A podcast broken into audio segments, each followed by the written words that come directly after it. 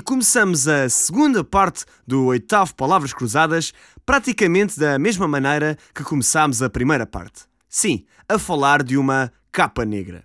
Desta vez, não me refiro à principal peça do traje académico em Portugal, mas sim à capa negra do Cavaleiro das Trevas. Exatamente, demos início a esta contracapa com o clássico tema de abertura do Batman, criado nos anos 60. De resto, a personagem criada por Bill Finger e Bob Kane no final dos anos 30 é um ótimo mote para o arranque deste especial dedicado à palavra capa. Ao longo do episódio vão entender o porquê.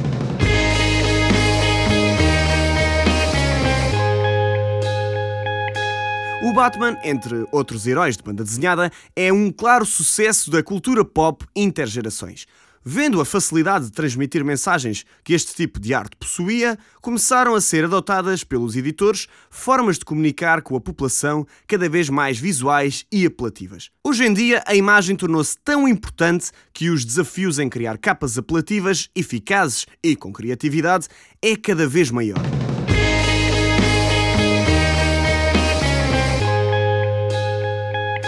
Desse pressuposto, lancei-me ao desafio e coloquei a primeira questão a mim mesmo. Mas afinal, o que é que é preciso para fazer uma boa capa? Para me ajudar a responder, recorri a um velho conhecido que trabalha como designer há cerca de 15 anos. Luís Marques, mais conhecido por Dominó, aceitou o meu convite para dois dedos de conversa e explicou-me quais são os processos pelos quais passa até chegar às capas que lhe encomendam. Comecemos pelas capas dos discos. Imagina há uma banda que gosta muito dos Vikings e aí, tipo, eu sei à partida que tenho que procurar motivos que tenham a ver com isso. E depois é falar com a pessoa, que é que preferes mais no álbum, se preferes uma coisa de desenho ou fotografia manipulada, por exemplo. Para Luís, ouvir o álbum na íntegra é obrigatório. Tem que ouvir várias vezes porque o som influencia bastante depois o ato da criação. Porque lá está, se eu estiver a fazer uma capa de álbum para uma banda de, de electropop, eu vou ficar influenciado pelo som e isso vai me influenciar tipo o meu traço e, e a maneira como eu trato as fotografias também. Não sendo obrigatório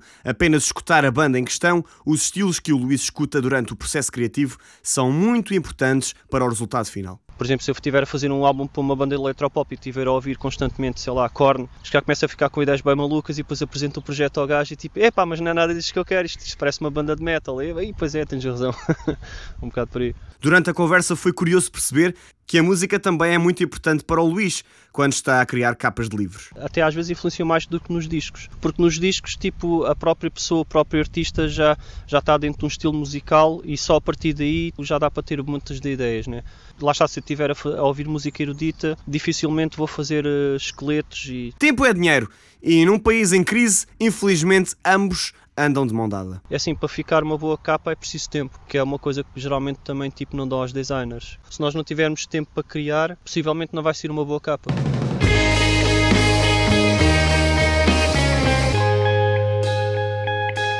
O êxito massivo das redes sociais tornou-nos a todos figuras públicas. Hoje, cada cidadão tem que gerir uma espécie de carreira mediática, na qual deve decidir a imagem que passa para os outros uma espécie de personagem alternativa, tal como o Batman, que é usada pelo órfão milionário Bruce Wayne como um alter ego de um justiceiro que mantém a ordem e o progresso em Gotham City.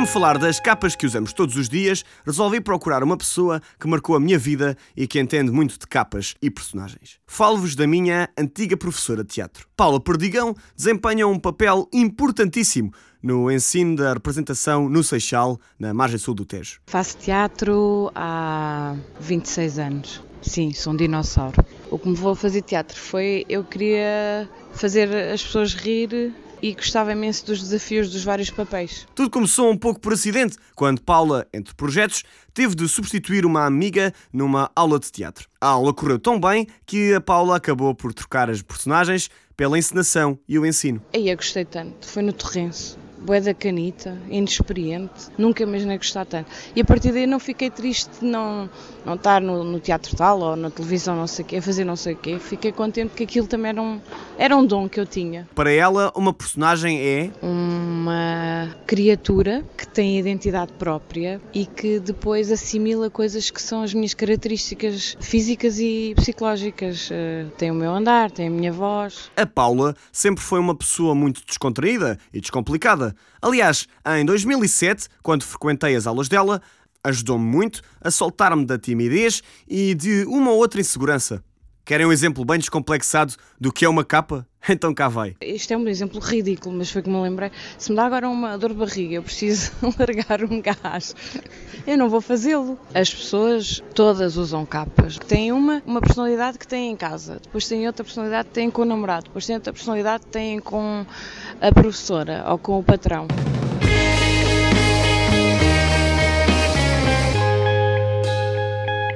Não sou propriamente o adicto de banda desenhada, nem mesmo do fenómeno do Batman, mas, pelo que julgo saber, este obscuro justiceiro notívago quase sempre primou por não matar os seus opositores. Mas mesmo quando, na maioria das vezes, não matou os maus da fita, o Batman fez-lhes, e permitam uma expressão, as caras num bolo. Se os vilões descritos na banda desenhada existissem mesmo, eu cá ia-lhes aconselhar um bom tratamento de prevenção dentária com a introdução de facetas cerâmicas, ou na gíria, capas de dentes. Exato, ainda que meio a brincar, acabei de vos introduzir o último exemplo de capa deste oitavo Palavras Cruzadas: as capas dos dentes.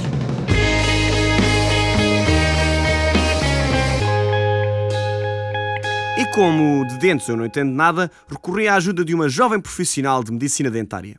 Joana Martins tem apenas 24 anos, mas já divide o seu tempo entre uma clínica privada, em Lisboa, na qual trabalha, e a clínica interna da Universidade Egas Muniz, em Almada, na qual estudou e hoje é monitora de estágios. Pronto, ajudo-os nessa transição para a parte clínica, o primeiro contacto dos doentes, como os ver como pessoas e não só como uma boca. No fundo, a clínica da Universidade Egas Muniz é mesmo um importante motor de desenvolvimento profissional e humano para os alunos. Todos os alunos que transitarem do terceiro para o quarto ano estão aptos para trabalhar na clínica. Foquemo-nos agora na nossa palavra anfitriã, Afinal, o que são capas dos dentes? É uma das formas mais fáceis de explicar aos doentes o que é uma faceta. Consiste na união de uma capa. Essa capa pode ser de vários materiais, sendo o mais estética a cerâmica, que é um dos mais utilizados. E essa capa adere ao esmalte do dente. Isto vai nos permitir fazer pequenas correções no dente. Estas capas pretendem ser o mais finas possíveis. Uh, podem ser, elas muitas vezes são chamadas lentes de contacto pela sua espessura.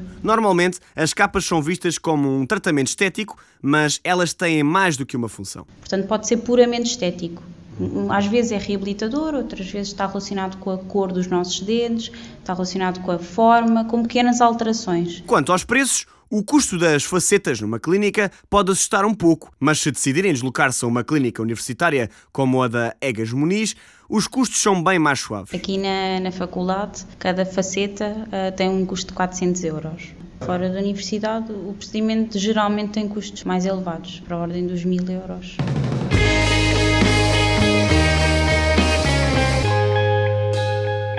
E é com a saúde oral que fechamos a contracapa desta oitava edição do Palavras Cruzadas, que, como viram, está bem recheada de significados.